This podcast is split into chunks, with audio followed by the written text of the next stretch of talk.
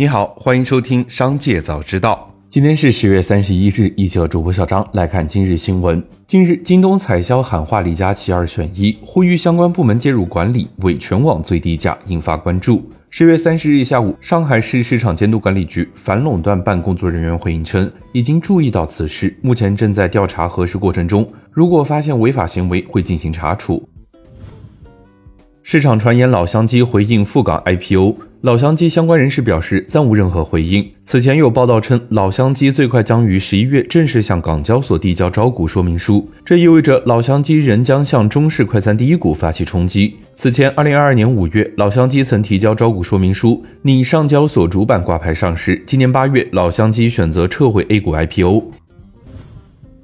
紧接着，再让我们一起来关注企业动态。近日，绵阳野马动力总成有限公司、四川野马汽车绵阳制造有限公司、四川野马汽车销售有限公司新增一则被执行人信息，执行标的一点九九亿余元，执行法院为绵阳市涪城区人民法院。上述三家公司均成立于二零一零年，目前法定代表人为王德金，均由四川野马汽车股份有限公司全资持股。风险信息显示，三家公司均存在多条限制消费令、中本案件等信息。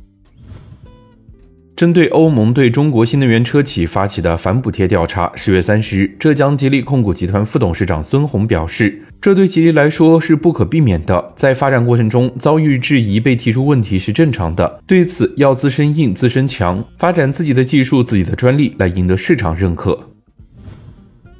网传字节跳动宣布除夕统一放假，其办公软件飞书日历上已显示除夕当天为春节团聚假。字节跳动员工表示，公司有关除夕放假的公告发布于十月三十日十三时许。公告中还指出，其中除夕当天为公司额外提供的春节团聚假，不占用年假额度。近期因华为 Mate 六零系列手机发售遥遥领先成为网络热词，对此，华为技术有限公司申请注册遥遥领先商标，国际分类为运输工具、科学仪器，当前商标状态为等待实质审查。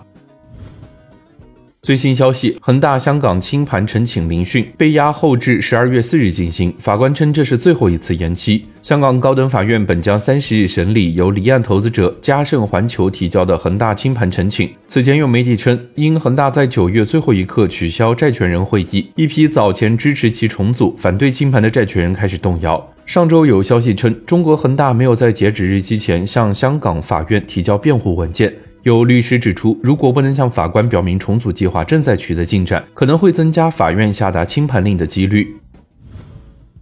紧接着，再让我们一起来关注产业消息。随着存量首套房二套转首套相继降息，存量房贷利率下调已接近尾声，多家银行相继透露调整成绩单。兴业银行近日发布公告称，该行存量房贷利率调整惠及近百万客户。同时，建设银行、农业银行也相继透露了存量房贷利率调整进展，下调后房贷客户利息负担减少，提前还款趋势下降。不过，随着存量房贷利率的调整，银行净息差压力也进一步提升，如何控制负债端资金成本仍面临着较大挑战。